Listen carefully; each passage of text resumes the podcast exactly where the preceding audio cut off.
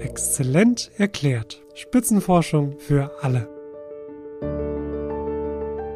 Jegliche Form von Hörschädigung ist nicht reversibel. Was da quasi einmal, einmal weg ist, einmal zerstört ist, das bleibt für immer verloren. Also den Verlust des Hörens können Sie nicht auffangen. Die Tatsache, dass Cochlea-Implantate funktionieren, das ist faszinierend. Hallo und herzlich willkommen zu Exzellent erklärt Spitzenforschung für alle. Heute geht es um eine Volkskrankheit, nämlich um die Schwerhörigkeit. 15 Millionen Menschen sind in Deutschland davon betroffen. Und ab dem 70. Lebensjahr hat sogar jeder zweite Mensch in Deutschland Probleme mit dem Hören. Das Exzellenzcluster Hearing for All möchte, wie der Name schon sagt, das Hören für uns alle verbessern. Zusammengeschlossen haben sich dafür die Karl von Ossietzky Universität Oldenburg, die Medizinische Hochschule Hannover und die Leibniz Universität Hannover. Die Forscherinnen und Forscher versuchen, Lösungen für drei grundlegende Probleme zu finden. Erstmal ist da die Grundlagenforschung zum individuellen Gehör. Dann geht es um bessere Technik, was Hörhilfen angeht. Und zum Dritten suchen sie Lösungen, um den Hörverlust frühzeitig zu diagnostizieren. Ich habe mich mit Professorin Christiane Thiel von der Universität Oldenburg unterhalten. Sie ist Psychologin und sie forscht unter anderem an der Frage, inwiefern ein eingeschränktes Hörvermögen Einfluss auf das Gehirn und kognitive Leistungen haben könnte. Später hören wir dann noch Dr. Ingenieur Thomas Rau von der Medizinischen Hochschule Hannover, der an chirurgischen Assistenzsystemen für die Cochlea-Implantation arbeitet. Das ist nochmal ein ganz spezieller Bereich, den ich auch sehr spannend fand. Bleibt also bitte dran. Wir fangen lieber mal mit den Grundlagen an. Was ist denn eigentlich schlechtes Hören? Also das fängt schon so, könnte Mitte 40 anfangen, dass man zum Beispiel in Situationen, Sie sind abends in der Kneipe und denkt, boah, das ist aber echt anstrengend, dem Gespräch zu verfolgen. Und dann kommt man eben genau in diesen Zustand, dass man sich langfristig mal überlegen sollte, ob vielleicht dann auch eine Hörgeräteanpassung sinnvoll ist. Ist es denn sinnvoll, möglichst früh zum Beispiel mit einem Hörgerät anzufangen, um, also kann man damit einen gewissen Verlust des Hörens auffangen, wenn man möglichst früh damit anfängt, oder ist das egal? Also den Verlust des Hörens können Sie nicht auffangen. Aber was Sie auffangen können, und deswegen ist es schon wichtig, sich frühzeitig darum zu kümmern, ist, dass sie so eine kognitive Überlast kriegen. Also wenn sie eben schlecht hören und immer, wenn sie in solchen Kommunikationssituationen sind, konzentriert zuhören müssen, um dem Verlauf der Kommunikation noch zu folgen, führt halt zu so einer kognitiven Überlast. Es kann dann auch zu Fatigue, also zu Müdigkeit führen, kann dazu führen, dass die Leute sich vielleicht auch ganz zurückziehen aus solchen Kommunikationssituationen, unbewusst dann vereinsamen. Und es kann eben auch, und da deuten auch Befunde darauf hin, und das ist dann auch so ein bisschen mehr in meinem ähm, Forschungsgebiet, es gibt einige Befunde, die zeigen, dass dass ein Hörverlust, der nicht kompensiert, also nicht durch ein Hörgerät sozusagen verbessert wird, dass der auch das Risiko einer dementiellen Erkrankung erhöhen kann. Insofern unter dem Aspekt ist es schon wichtig, eben nicht bis zu guter Letzt zu warten, wo dann gar nichts mehr geht in der Kommunikation, sondern ab einem gewissen Zeitpunkt sich auch wirklich um so eine ja, Hörhilfe zu kümmern. Gut, so ein Hörgerät ist schon was anderes als eine Brille. Eine Brille gehört mittlerweile irgendwie dazu. Kinder tragen sie, Erwachsene genauso. Und wer sie nicht will, der nimmt halt Kontaktlinsen, um gut zu sehen. Aber so ein Hörgerät ist nach wie vor mit einem Stigma behaftet. Es ist halt sehr oft ein Zeichen des Alters, dass wir nicht mehr gut hören. Andererseits muss man auch sagen, dass die Hörgeräte mittlerweile ja auch viel kleiner geworden sind. Das ist übrigens auch eine Sache, wo wir natürlich auch an der Technologieentwicklung arbeiten. Also wie kann man diese ganzen Prozessoren immer kleiner machen, sodass man die letztendlich gar nicht mehr sieht heutzutage. Also früher haben sie das richtig, da haben sie um den Bauch so einen riesen Kasten noch getragen. Also das war wirklich eine echte Einschränkung. Da überlegt man sich das dreimal, ob man ein Hörgerät tragen möchte oder nicht. Aber heutzutage sind es ja relativ kleine Teile, die gut versteckt hinterm Ohr sitzen. Ich habe das schöne Wort gelesen, Übermorgenhörsysteme. Was, was kann ich mir darunter vorstellen? Also sind verschiedenste Ansätze und vielleicht kann ich hier einen erklären, der jetzt auch eher in meinem Bereich liegt. Ein Problem bei den Hörsystemen von heute ist es noch, dass die nicht besonders gut sind, wenn Sie gerade in diesen Kommunikationssituationen sind, also Kneipe, viele Menschen reden und Sie wollen vielleicht einer Person zuhören. Es ist kein Problem von Gehörgerät sozusagen zu unterscheiden, ein Sprachsignal und irgendein Störsignal. Also angenommen, Sie würden an einer Autobahn stehen, das ist ein ganz anderes Geräusch, dann kann man gezielt die Sprache verstärken. Wenn Sie jetzt aber zwei Sprecher haben, sind das ja zwei Sprachsignale und woher soll das Hörgerät denn wissen, welches Signal es verstärken soll und welches eben nicht? Und da wäre eben eine Vision, die wir haben im Cluster, dass wir hier die Hirnaktivität benutzen können. Und zwar insofern, als Sie anhand der Hirnaktivität prinzipiell ableiten können, welchem Sprecher jemand gerade zuhört.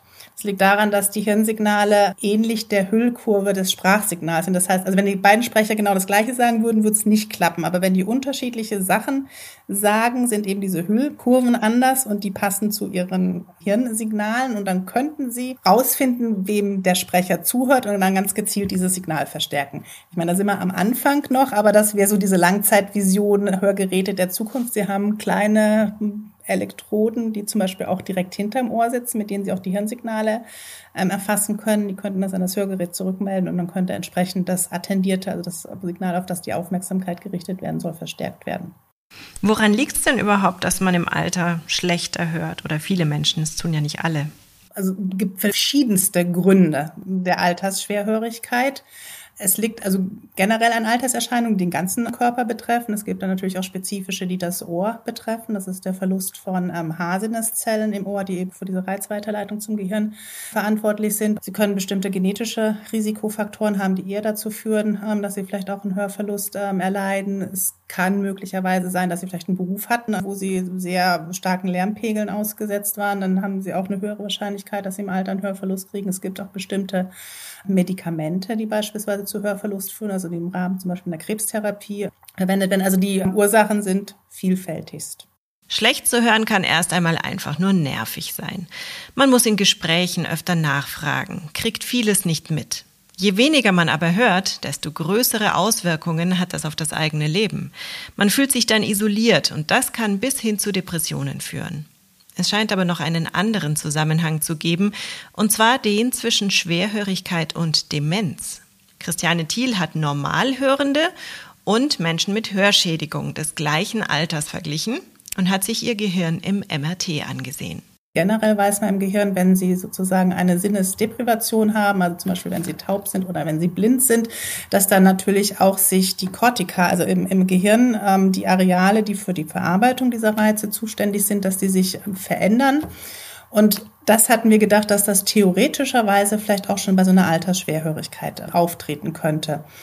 Also wir haben verschiedene Studien gemacht, auch mit größeren Stichproben, so riesig sind die Unterschiede nicht. Also in der Literatur sind wir davon ausgegangen, dass sie größer sind. Ich muss sagen, wir haben die nicht ganz in der Größenordnung gesehen, ähm, die wir uns vorgestellt hätten. Und die waren auch gar nicht mal so offensichtlich in den Regionen, die auf sozusagen der Cortex-Oberfläche als erstes diese auditorischen Eingänge kriegen, also im auditorischen Kortex, sondern wenn wir sie gefunden haben, dann waren sie eher in Hirnarealen hier vorne, im Frontalkortex und haben auch eher was, also gar nicht mit dem Hörverlust zu tun gehabt, sondern mit der Anstrengung. Da kommen wir auch wieder zu diesem Thema, ne? Also je nachdem, wie anstrengend es für sie ist, wenn sie äh, sich in solchen Hörsituationen bewegen, desto größer ist eben auch dieses Risiko der kognitiven Überlastung. Und bei diesen Personen haben wir eben auch Veränderungen in ähm, vorderen Hirnbereichen gesehen. Das sind eigentlich die, ähm, ja, die Bottomline der Befunde, die wir hatten. Ist es nicht manchmal schwer zu definieren, was Ursache und was Wirkung ist in dem Fall? Ja, ist extrem schwierig. Das ist auch genau ähm, das, ähm, wo die Forschung aktuell dran ist. Also generell auch dieser Zusammenhang, dass Menschen, die eine Hörschädigung haben, eher an einer Demenz erkranken. Man kann eigentlich, wenn man wirklich Ursache-Wirkung rausfinden möchte, kann man das zu einem im Tierexperiment machen. Das heißt, dass man eben eine Gruppe von Tieren im Alter eine Hörschädigung zufügt, der anderen Gruppe nicht und dann guckt, welche ne, entwickelt eine Lernstörung, Demenz, was weiß ich. Ähm, das würde funktionieren. Oder aber, und da laufen jetzt gerade die ersten Studien, wir haben auch eine Studie zu, es gibt auch eine groß angelegte Studie in den USA, dass man sagt, wenn es denn so ist, dass sich solche Veränderungen ursächlich auf dem Hören beruhen, dann sollten wir in der Lage sein, Unterschiede zwischen ähm, Schwerhörenden und ähm, Normalhörenden durch ein Hörgerät zu wieder rückgängig zu machen. Und das wäre auch wieder so ein Ursache-Wirkungszusammenhang. Aber Sie müssen in irgendeiner Art und Weise eine Manipulation durchführen, um eben Ursache-Wirkung herauszufinden. Wie weit ist man da in der Forschung, was die Demenz angeht und den Zusammenhang zum eingeschränkten Hörvermögen? Also ist das noch sehr weit am Anfang, eine Beobachtung, die man hat, oder gibt es da schon wirklich äh, handfeste Ergebnisse? Ja, die, die sind schon einigermaßen handfest. Und zwar sind es halt longitudinale Studien, dass man die Leute eben untersucht hat, geguckt hat, Hörverlust und die dann irgendwie Jahre später eben untersucht haben, geguckt, wer hat eine Demenz oder nicht. Man hat meines Wissens auch möglichst versucht, irgendwelche Komorbiditäten, also zusätzliche Erkrankungen auszuschließen, weil es kann natürlich auch einfach sein, dass vielleicht die, die hörgeschädigt sind, auch noch Diabetes oder sonst irgendwas haben, was ähm, dann möglicherweise eben auch ein Demenzrisiko darstellt. Aber dieser Ursache-Wirkungszusammenhang, der kann jetzt erst, wenn die Studien, wo man zum Beispiel beim Menschen eben ein Hörgerät anpasst und guckt, kann ich irgendwie dadurch was verändern. Mit auch so einem randomisiert kontrollierten Ansatz. Also eine, ein Teil der Leute bekommt ein Hörgerät, der andere Teil bekommt eben kein Hörgerät. Also nur so kann man das letztendlich wirklich den Zusammenhang auch ursächlich festmachen. Haben Sie eine Theorie, warum das so sein könnte? Es gibt verschiedene Theorien. Eine Theorie ist, dass es vielleicht einfach eine gemeinsame Ursache gibt. Also ein Alterungsprozess, der sowohl das Hören als auch eben das Gehirn und kognitive Fähigkeiten betrifft und der dann eben dazu führt, dass das zusammenhängt. Eine andere Theorie ist, dass dadurch, also durch diese Überanstrengung, die sie haben, weil sie ihre Höreingänge, weil die reduziert sind, dass sie sich ständig so anstrengen müssen, dass das dann zu einer zusätzlichen Last für das Gehirn wird und das eben einen möglicherweise eben parallel im Alter ablaufenden kognitiven Abbau nochmal beschleunigen kann. Und das andere ist eben, dass es durch diese sensorische Deprivation, ähm, ne, wo die Eingänge sozusagen fehlen, dann einfach zu einem Abbau auch ähm, von ihren Substanz kommt. Also diese drei Theorien, die existieren aktuell nebeneinander. Und da muss man natürlich noch gucken, welche der Theorien zutrifft. Sobald hier Ergebnisse vorliegen, kann das natürlich dann auch Auswirkungen auf eine Therapie haben. Wenn zum Beispiel rauskommt, dass ein Risikofaktor für die Demenz der mangelnde sensorische Input ist, also dieses Schwerhören, dann wäre es sehr sinnvoll, möglichst früh Hörgeräte anzupassen. Dann könnten Hörgeräte sogar das Demenzrisiko senken. Kommen wir mal zu den Möglichkeiten, die es in Sachen Hörhilfen schon gibt. Bei mittelgradigem Hörverlust kommen in der Regel normale Hörgeräte zum Einsatz. Die kennen wir alle, kleine Geräte, die hinter dem Ohr oder im Ohr sitzen. Diese Geräte nehmen mit einem Mikrofon auf, was es gerade zu hören gibt. Dann wird das Signal verstärkt und per Mini-Lautsprecher in mein Ohr gesendet. Es ist also eine Verstärkung von Geräuschen in meiner Umgebung, sehr vereinfacht gesagt. Die große Kunst ist dabei die sogenannte Dynamikkompression, also dass nur die Signale verstärkt werden, die sonst zu leise wären. Bei hochgradiger Schwerhörigkeit und völliger Taubheit helfen diese Hilfsmittel leider nicht mehr. Dann braucht man andere Hilfen, zum Beispiel Hörimplantate. Hier müssen wir nochmal kurz zurück zum Grundkurs hören. Also, unsere Ohrmuschel fängt wie ein Trichter Schallwellen auf. Die werden dann weitergeleitet in den Gehörgang. Am Ende des Gehörgangs sitzt das Trommelfell, das in Schwingung versetzt wird. Das Mittelohr verstärkt die Schwingungen mittels der kleinsten Knochen im Körper, Hammer, Amboss und Steigbügel. Dann geht's damit weiter in das Innenohr und dort werden die Schallschwingungen in elektrische Impulse umgewandelt. Diese Impulse gelangen dann durch den Gehörnerv ins Gehirn und das lässt uns dann hören. Also ein hochkomplexer Vorgang. Und je nachdem, wo dieser Vorgang gestört ist, brauchen wir also auch andere Werkzeuge, um wieder hören zu können. Wenn zum Beispiel der Hörnerv an sich nicht mehr funktioniert, kann ein Hirnstammimplantat helfen. Diese Implantate sind so etwas wie eine Brücke. Wenn der Hörnerv nicht funktioniert, gibt es keine Verbindung zwischen Hörschnecke und Gehirn, also auch kein Hören. Diese Verbindung kann durch ein Implantat künstlich wiederhergestellt werden. Und was kann man tun, wenn der Hörnerv zwar noch funktioniert, aber keine Signale aus dem Mittelohr mehr erhält? Wir schauen uns jetzt mal das Cochlea-Implantat an. Die Cochlea ist die Hörschnecke. Sie ist ein Teil des Innenohrs. Nun kann man also ein Implantat in die Hörschnecke einbringen, das von dort den Hörnerv elektrisch stimuliert. So bekommt das Gehirn also Signale und der Mensch kann hören. Sogar Kinder, die taub geboren wurden, können durch so ein Implantat lernen, zu hören und zu sprechen.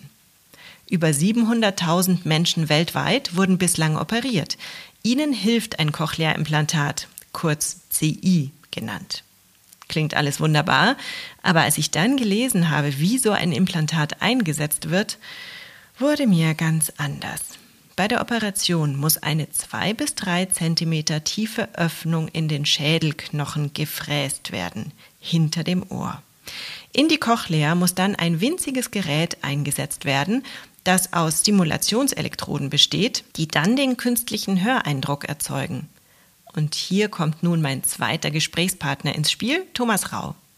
Er möchte diese große OP zu einer kleineren OP machen, durch minimalinvasive Techniken. Sie sind aber kein Chirurg. Nein, ich bin kein Chirurg. Ich bin von meinem Hintergrund bin ich ja äh, Ingenieur, habe ähm, Mechatronik mit der Vertiefung Biomechatronik an der Technischen Universität in Ilmenau studiert vor einigen Jahren, bevor ich dann hier in Hannover meinen ersten Job angetreten habe und ja, dem mit Begeisterung seitdem treu bin. Eine der Hauptschwierigkeiten wird, denke ich, sein, dass die Technik damals, als es erfunden wurde, also all das, was da rein muss, das war damals wahrscheinlich noch sehr viel größer, als es heute sein kann, oder? Ist das ein Vorteil, dass die Geräte kleiner geworden sind? Ja, natürlich ist das ein Vorteil. Wenn man sich so die historischen Bilder anschaut, die ersten Sprachprozessoren waren ein ganzer Schrank, der in einem Raum stand. Und so die ersten Patienten waren zwar mit einem Cochlea-Implantat versorgt, aber konnten nur lokal gebunden an diesen, an diesen Computerschrank davon profitieren auch nur ganz rudimentär profitieren, also an Sprachverstehen. Wie das heute Standard ist, war dann noch gar nicht zu denken. Später ging es dann Richtung Geräte, die quasi am Gürtel getragen werden mussten, bis man eben heute den Standard hat, dass es so ein kleines, schickes Teil ist, was eigentlich mittlerweile recht unauffällig hinter dem Ohr getragen werden kann. Und auch da geht natürlich der Trend immer weiter zur Miniaturisierung. Es gibt mittlerweile einen Trend, das ist allerdings noch Forschung und Entwicklung hin zum voll implantierbaren Cochlea-Implantat, wo es also gar keine externe Komponente mehr gibt.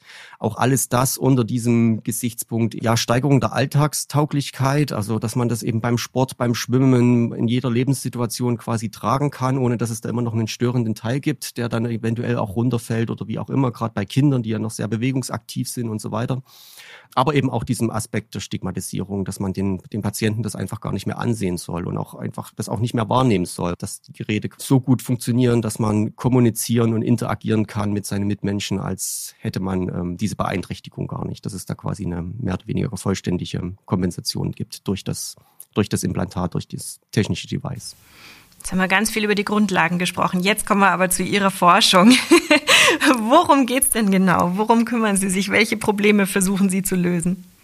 In meiner Forschung ähm, habe ich im Grunde genommen zwei Schwerpunkte, die, die aber beide sehr eng miteinander verbunden sind. Und der gemeinsame Ankerpunkt ist die Frage, wie können wir die Implantate noch schonender und noch sicherer an Ort und Stelle bekommen, sprich in das Innenohr implantieren. Ein der Aspekt ist quasi die Frage des Zugangsweges der Operation als solches. Sie sprachen ja selber schon von dem recht aufwendigen Fräsen ähm, am Schädelknochen hinter dem Ohr.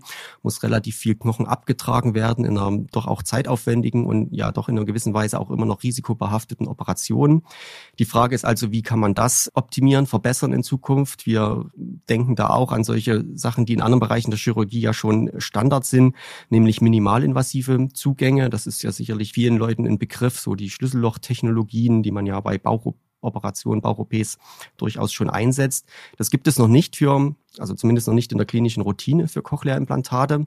Wäre natürlich sehr wünschenswert, weil das Implantat selber ist sehr klein. Ich sagte, es ist ein kleines fadenförmiges äh, Implantat, Außendurchmesser so circa ein Millimeter. Also es würde im Grunde genommen eine Bohrung mit zwei, drei Millimetern im Durchmesser würde völlig ausreichen, um das zu implantieren wenn es denn technologisch möglich ist. Und das Zweite ist dann das Einführen des Implantates des Elektrodenträgers an sich in das Innenohr. Wir sprechen dabei von der Insertion.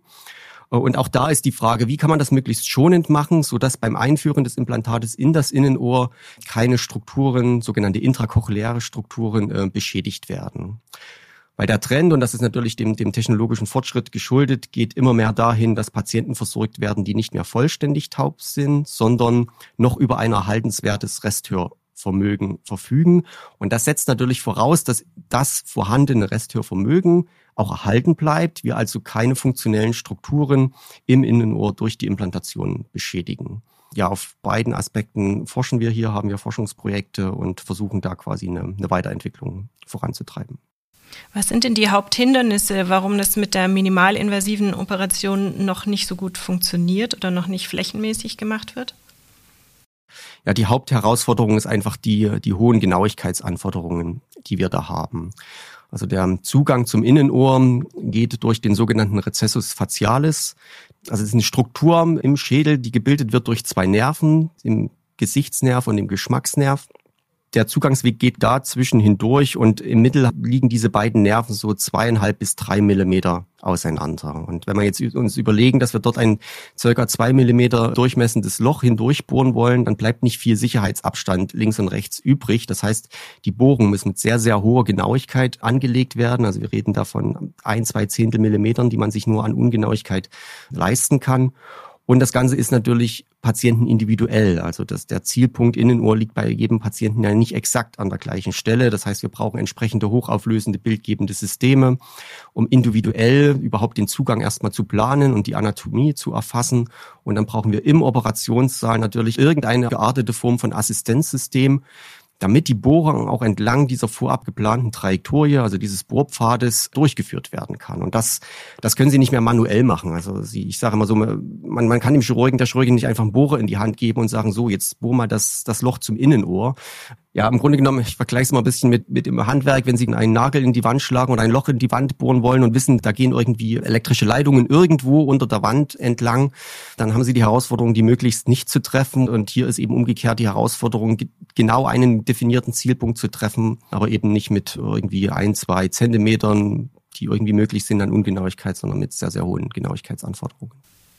Das erinnert mich an die erste Folge von Exzellent erklärt. Da ging es um das taktile Internet und da hat eben auch ein Roboter bei Operationen geholfen, sage ich jetzt mal, ähm, um eben sehr, sehr präzise zu arbeiten. Das heißt, es wird in die Richtung gehen, dass man einen Roboterarm hat, der das äh, präziser schafft als ein Mensch?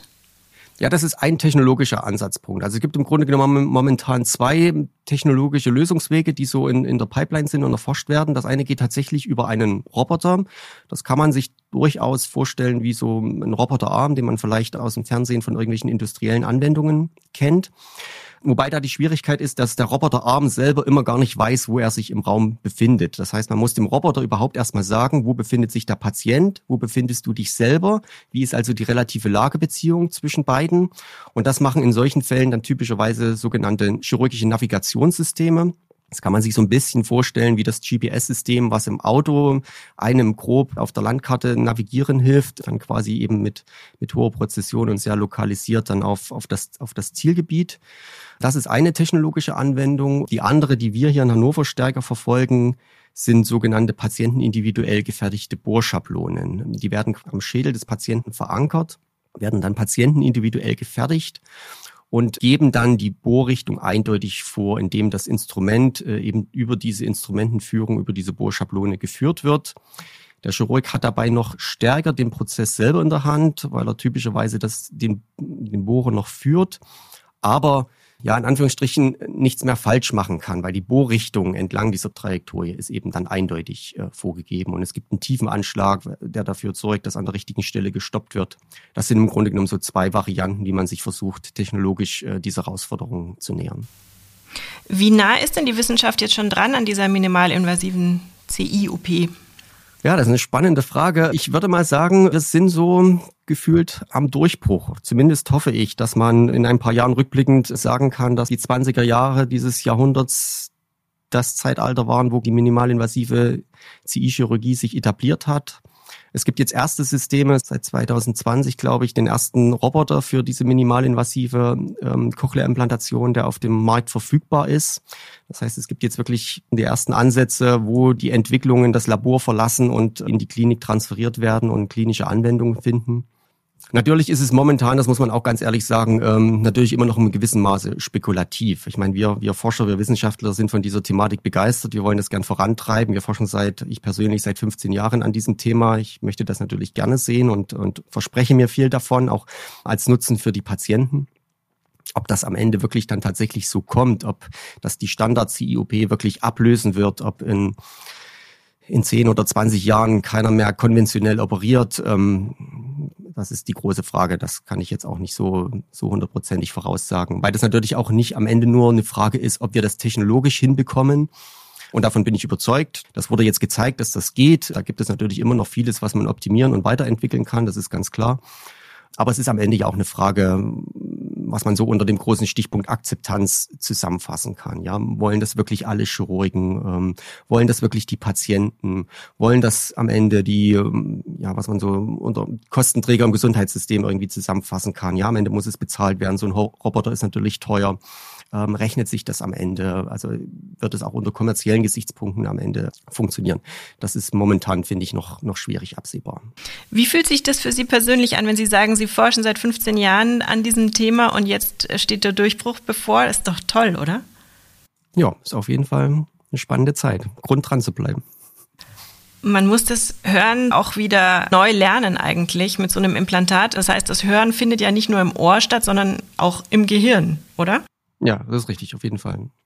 Die Tatsache, dass Cochlea-Implantate funktionieren, sage ich manchmal, ist gar nicht so sehr dem technologischen Fortschritt geschuldet, sondern das ist tatsächlich der Plastizität des Gehirnes geschuldet oder das haben wir der Plastizität des Gehirns zu verdanken, was so, so flexibel ist und, und so lernfähig ist, dass es mit diesen völlig ja unnatürlichen künstlichen Reizen über eine elektrische Stimulation letztlich wieder was anfangen kann und, und es in, teilweise in kürzester Zeit oder in sehr kurzer Zeit, gerade wenn man vorneweg halt ganz normal sprechen und hören gelernt hat und dann vielleicht auf Folge von irgendeinem Trauma oder einem Unfall ertaubt ist, das Gehirn sich da erstaunlichsterweise dem wieder, wieder anpassen kann. Und ähm, ja, das ist als Techniker sieht man natürlich immer gerne so den technischen Fortschritt, aber wenn man sich das mal überlegt, dass wir in das Innenohr 12 bis maximal 22 Platinkontakte einbringen, über die einzeln stimuliert wird, im natürlichen Hören aber 3000 bis 5000 innere Haarzellen den gesamten Frequenzspektrum abdecken, das sind schon gewaltige Unterschiede. Und das mit diesen effektiv, sagt man, es sind so acht bis zehn Kanäle, die tatsächlich von diesen äh, einzelnen Kontaktelektroden überhaupt genutzt werden können. Dass es damit überhaupt möglich ist, Sprache zu übertragen, bis hin wirklich zu Musik verstehen, dass Leute wieder Piano spielen können damit und so weiter. Das ist einfach, das ist faszinierend und das ist schon auch, für mich immer ein kleines Wunder. Das ist eigentlich schon ein schönes Schlusswort. Wir sind nämlich schon am Ende dieser Folge angekommen. Ich habe mich aber noch gefragt, wie man selber mit dem Hören umgeht, wenn das der Hauptaspekt der eigenen Forschung ist. Hören Sie denn seitdem anders, seit Sie sich so sehr mit diesem Thema beschäftigen?